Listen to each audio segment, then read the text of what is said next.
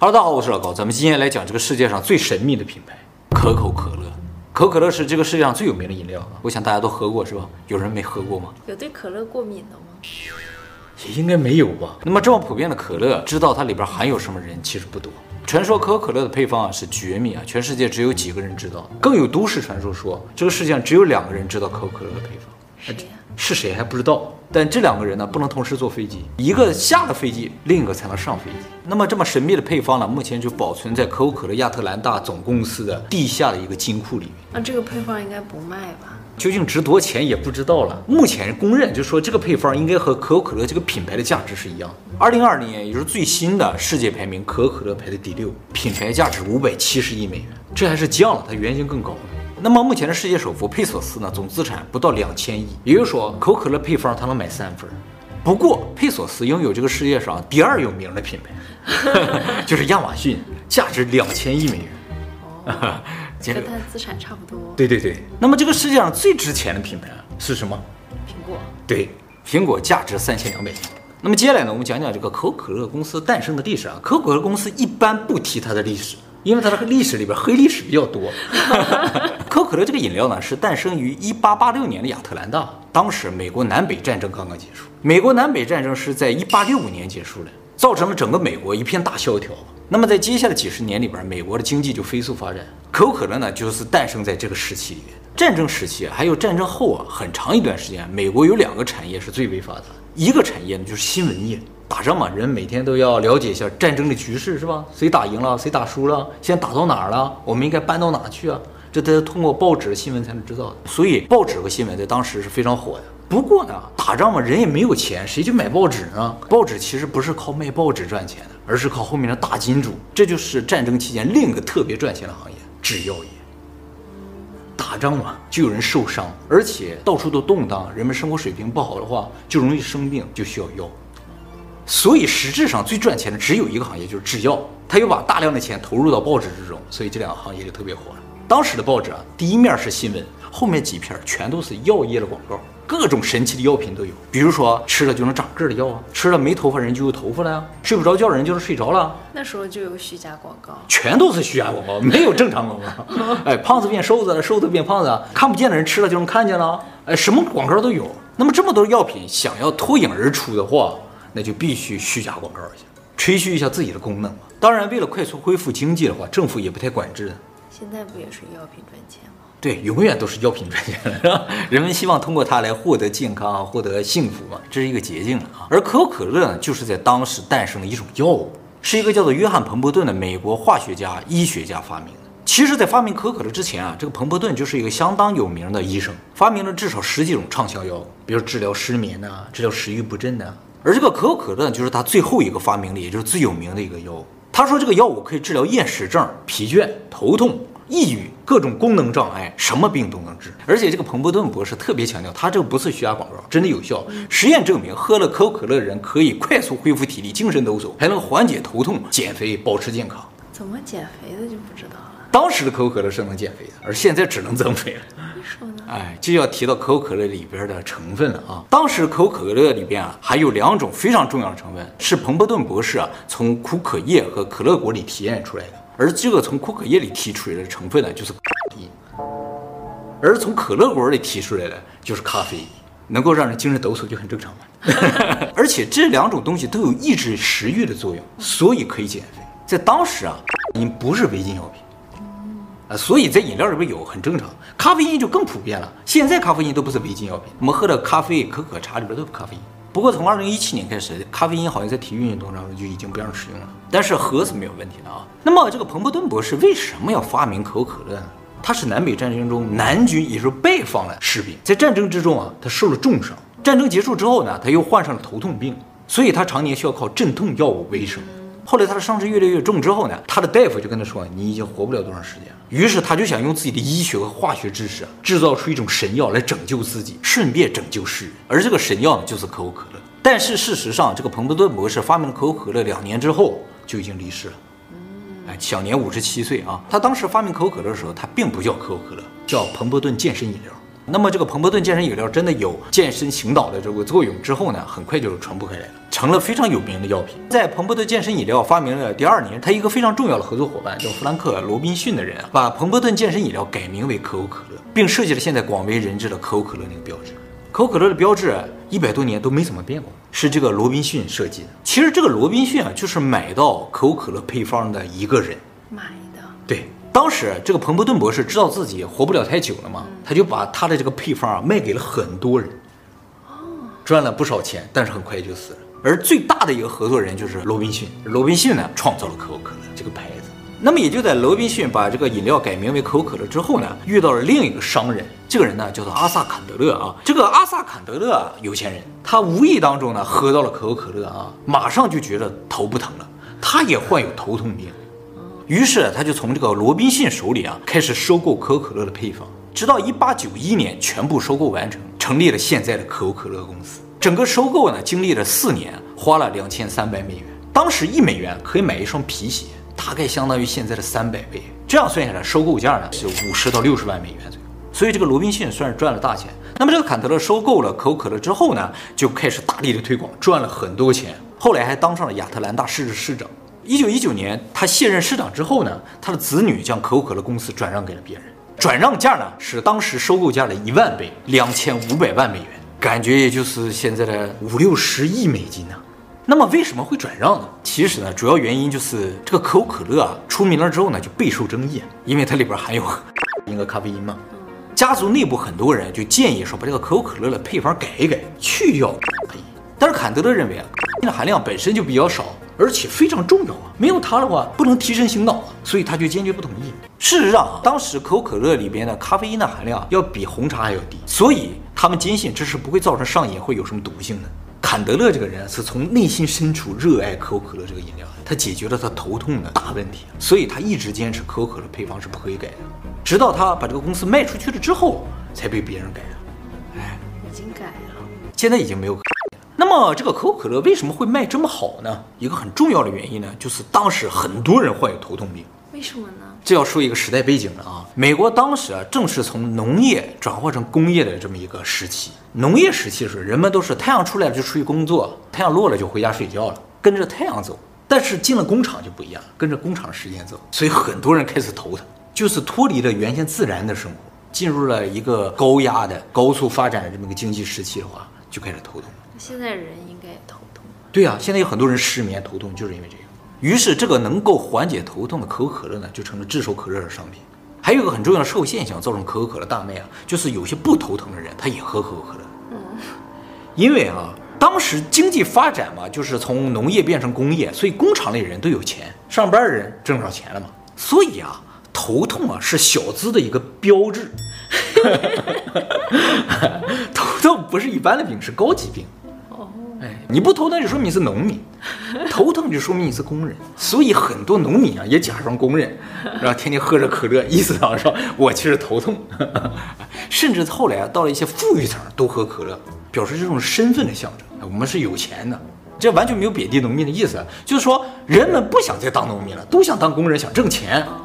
我不用告诉你我有钱，我喝可乐你就看出来了，是吧？还有一个造成这个富人愿意喝可乐的原因啊，就是美国当时富人阶层流行碳酸水，碳酸水在当时也是药物，能够治疗消化不良啊，啊心情不好啊什么之类的。但是美国自己没有碳酸水，都是从英国进口或者从欧洲进口的，所以含有碳酸水的可乐就变成标准的富人层的标志了。好，这个彭伯顿博士为什么会想把咖啡因放到这个可乐里面，就是古可的这个树叶的成分啊，是因为啊，其实自古啊，美国那边就有人吃这个可卡的叶子。这个最早可以追溯到南美的印加帝国，印加帝国就种植大量的古可树，把这个叶子给奴隶吃，吃了这个叶子的奴隶啊，就精神抖擞，拼命的干活，还不吃饭，节省粮食。后来美国南部的农场主也不有很多奴隶嘛？南北战争不就是因为奴隶制而发生战争吗？这些农场主也给他们的奴隶呢吃这种可卡叶，每天三顿饭，有一顿就是这个树叶，吃了之后就精神抖擞，干一天活也不累，晚上都睡不着觉。但是都主要是给奴隶吃的嘛，很多高层人都没怎么吃过的。后来这个高层呢开始尝试吃这个可卡的叶子，他们不是直接吃了，是把它的成分提炼出来放到红酒里边，跟红酒一起喝。有很多名流啊，都特别爱这个东西，比如说爱迪生、弗洛伊德，还有就是罗马教皇，就是当时没有发现这个东西是有毒性的，就觉得这个东西喝了之后能够提神醒脑，于是大力推荐。也就是说，还有这个古可叶成分的饮料，可口可乐不是首份，很多酒里边都有。在当时，那么那么多酒里边都有，可口可乐它怎么就火了呢？就是因为另一个推手。是亚特兰大实行了禁酒令。哦，当时很多人头痛嘛，他们就喝酒来缓解头痛。但是喝了酒之后就闹事儿啊，或者不好好干活嘛。于是政府就打算颁布禁酒令，来禁止大家喝酒。那么如果要禁酒了，原先喝酒那个人就需要找到一种替代的饮料来缓解头痛，让自己兴奋呀，让自己开心一点。而最好的替代品就是这个可口可乐，它和酒很像，但是它又没有酒精，而且它比酒便宜很多，大概是酒价的五分之一。爱喝酒的人怎么会爱喝可口可乐呀？其实有一个细节啊，也就造成可口可乐代替的酒。当时可口可乐卖啊，都是卖原浆，卖到各大药店去。药店往外卖的时候呢，需要兑上碳酸水，兑多少碳酸水呢？可口可乐公司是有要求的，必须兑二十倍。但是有些老板呢，为了好卖，因为它里边含有一些兴奋的成分嘛，让自己浓度大一点，所以他就兑的水比较少。这样的老板？还有这样？现在哪有这种？喝了人就他就会再来。哦所以有一些酒精依赖的人呢，都开始喝这个可口可乐。但是随着时间的过去啊，这个咖啡因呢就被证实是有毒性的，能够让人上瘾的。可口可乐中这个咖啡因成分呢，就渐渐成为了一个很大的问题。可口可乐公司呢也饱受社会舆论的争议。但是可口可乐的社长就坚称，哎，我们这个含量就是非常非常低的，根本也不会造成上瘾，也不会有毒性。后来亚特兰大市啊发生了一次非常严重的暴动啊，就有人说，哎，可能造谣啊，就说暴动了很多人喝了可口可乐。变得特别兴奋，于是开始暴动啊！就有人状告可口可乐，说你这里边含有让人兴奋、失去理智的东西。但是最后法院判决呢，说这个暴动和可口可乐是没有任何关系。但是可口可乐公司的形象受到非常大的打击。从那个时候开始呢，饱受争议的可口可乐公司呢，也决定彻底去除饮料当中的成分。但是咖啡因还是保留了。现在呢，也是因各个国家的规定不一样，有些国家不允许有咖啡因的话，它里边就是没有咖啡因；可以有的话，就是有的。而且呢，也不再贩卖原浆了。啊，对自己勾兑好了，把勾兑好了卖出去。但是啊，勾兑好了之后，而且没有了咖啡因成分之后，它就不再是药物了，就不会专门放在药局卖，而是放在超市里卖。这个事情啊，可口可乐公司的上层是非常不同意的。他们认为可口可乐的卖点就是药性，说我们能能够治病。你给我放在超市卖的话，我就不能治病了，能卖出去吗？结果，放在超市之后大卖，这是他们上层没有想到的。为什么放在超市会大卖呢？就是原先在药店好不容易才买到的东西，现在超市随便都能买到了，大家当然愿意去买了。其实成分已经变了，但是大家已经不在乎了，喝习惯了，我们就是愿喝这个味儿。哎，是这样。味道没味道没怎么变，所以这个坏事情啊，还变成了一个好事情，造成可口可乐的这个迅速发展。那么可口可乐公司呢，在一九八五年的时候，还犯过一次特别严重的错误。那个时候正好是可口可乐诞生九十九周年的时候，可口可乐公司决定更改配方，出一款新的可口可乐。对了，我们再说一下啊，一八八六年这个可口可乐配方啊，虽然说是机密啊，但其实啊，这个彭伯顿博士啊，把它卖出去了很多份儿，所以事实上有很多人手里有这个配方。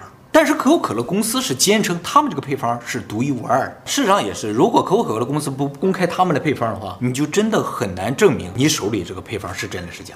所以事实上，可口可乐的配方并不是机密。事实上，因为很多人手里有，而理论上只有可口可乐公司那份是真的。就像我们做的影片和那些搬运我们视频的人，所有的影片都是老高的影片，但是只有我发布的才是真的原版。哎，是这样一种感觉，懂吗？搬运的影片。就没有基础加持啊？对，那么可口可乐公司呢，又在一九八五年更改配方啊，是因为它的竞争对手百事可乐。这个百事可乐啊，做了一件事情，就是盲测，他把百事可乐和可口可乐放在一起啊，不告诉大家这是什么，然后让大家来喝，说哪个好喝，大部分人都说百事可乐好喝。他把这个盲试结果公开了之后，可口可乐公司慌了。哦，然后呢，他马上就研究了一些百事可乐，发现百事可乐就是比他们甜一点。大家喜欢喝微稍微甜一点吧，可口可乐有点苦啊。于是可口可乐公司想了想说，那我们就出一种新的可乐，比你这个还甜，那不就无敌了吗？于是就出了一个更甜的可口可乐新配方。他们在推出之前也进行了盲测，让大家喝喝看，大家都说这个更甜的好喝。结果呢，当可口可乐公司推出这个新的更甜的可口可乐之后呢，马上遭到了大部分人的强烈反对，所有人都要求换回老配方，说这个新配方真的太难喝。甚至有人成立了叫老配方可口可乐后援会，起诉可口可乐公司，要求他换回老配方。可是有意思的事情是什么？就是这个后援会的人啊，你把他请来之后进行盲测，他也觉得新配方好喝，但是你告诉他哪个是老配方，哪个新配方，他马上就说就这个老配方好喝。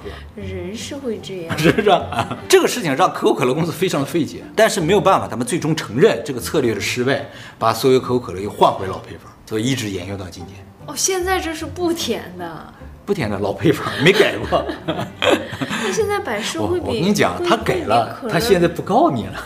哦，那现在百事会比可口可乐甜吗？不会啊，也没觉得，可能需要盲测，这东西不盲测还真不行。还有一个有意思的实验，就是捏住鼻子盲测啊，可乐也好，雪碧也好，芬达也好，都是一个味儿。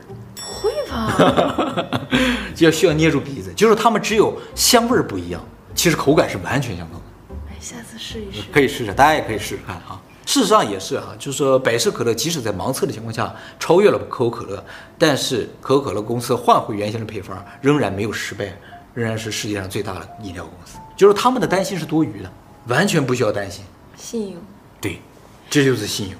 关于可口可乐呢，也有很多都市传说了，给大家介绍几个有名的。第一个呢，就是说可口可乐这个玻璃瓶啊，是按照女性的身体线条设计的，但是这个事情呢，已经被可口可乐公司否认了啊。他们说这个呢，并不是按照什么女性的身体线条设计的，而是在当年可口可乐出来不久，就出现了很多假的可口可乐。于是他们就决定做一款非常复杂的、形状独特的瓶子来装可口可乐，是按照可可果的形状来设置。哦，这这个形状能保证，第一个呢就是造假的人很难模仿；第二个呢就是在没有光线、很暗的地方一摸你就知道这就是可口可乐，哎，和其他瓶长不一样。但其实啊，可口可乐公司有一个隐藏的设定，就是它给这瓶设计成这样之后啊，就比原先直筒瓶少装了百分之三十。第二都市传说呢，就是说圣诞老人的形象是从可口可乐这个红白形象来的。在一九三一年的时候，可口可乐公司呢推出了一个海报，上面有个圣诞老人穿了衣服呢，就正好跟可口可乐一模一样。于是人们就说啊，就说以前的圣诞老人其实都是穿绿衣服的。有了这个可口可乐广告之后呢，才流行到现在固定的印象就是圣诞老人是红白的。哦哎，但这个事情呢，后来也被证实是虚假的。因为在一九一四年，日本有一本叫做《儿童之友》的画报上面出现了圣诞老人的形象，而这个圣诞老人就跟现在一模一样。为什么是日本的漫画啊、呃？就是找其他的杂志可能找不到，在日本找日本本杂志。哎，就证明圣诞老人在很久很久以前就已经是红白的。第三个就非常有名了，就是有很多人可能听过，就是喝可口可乐可能会造成骨质疏松啊，听过。它会化掉骨头，这个事情呢，我还是近些年才听说的。但是其实这个都市传说是早在上个世纪七十年，也就是五十年前就传出来了。当时有人做实验，说这个可口可乐可以化掉鱼骨啊。后来呢，在七十年代，可口可乐公司公开承认可口可乐确实是可以化掉鱼骨的。但是他们强调，鱼骨的成分和人骨的成分是完全不同的，而且可口可乐喝到体内之后，它的成分就发生变化，到达人骨的时候就完全没有任何影响了。所以常年喝也对人的骨头不会有任何影响。好，最后呢，这个我们来说说可口可乐的名字啊。可口可乐为什么叫可口可乐？就 Coca-Cola 嘛，Coca 是古可树的名字，而 Cola 是可乐果的名字，所以是音加咖啡因的这个名字缩写。当时罗宾逊把彭伯顿健身饮料改成可口可乐，原因就是为了让人们知道我这里边有两种兴奋剂，直接一点好一点。你说健身饮料就觉得没有冲击力嘛，所以改成这个名字就很好。那么可口可乐在一九二七年进入了中国。当时进入中国的时候，取名为叫可可肯辣，肯辣，对对对，按照音译的话，它进到任何国家都是音译的，像日本 Coca-Cola，在中国也变成了可可肯辣，结果销量非常的糟糕，没有人想肯辣，是吧？于是可口可乐公司呢，三年后在全球征集中文译名，中国著名诗人、艺术家蒋怡以可口可乐中标，啊，从那时候就都叫可口可乐了。啊，这个可口可乐这个名字啊，是可口可乐公司最喜欢的一个名字，甚至超过了它原先的名字。因为啊，这个可口可乐就是好喝还开心，又和它可口可乐原先的名字非常的像，所以呢，可口可乐公司办什么活动啊，当然原先它自己的名字一定要放，再接着加个中文名字，就一定要让大家知道这个又好喝又开心。其他国家的译名都没有这个效果，没有意义，只有这个名字里边有非常好的意义。那百事可乐不是更寓意好吗？百事可乐也挺好的啊，啊，所有事都很开心的。那百事可乐，其实我觉得有一个品牌啊最为贴切，苹果。苹果为什么贴切？智慧之树的果实啊，给一个科技公司，是不是？还咬了一口，是不是？哪个名儿都比那个可可可可辣强。是啊，只要不叫可可可辣就行。而且它这个可乐翻译出来之后，百事直接拿着就用了，不然按它以前的逻辑，也得是可辣呀。对呀、啊，百事可辣。百事可辣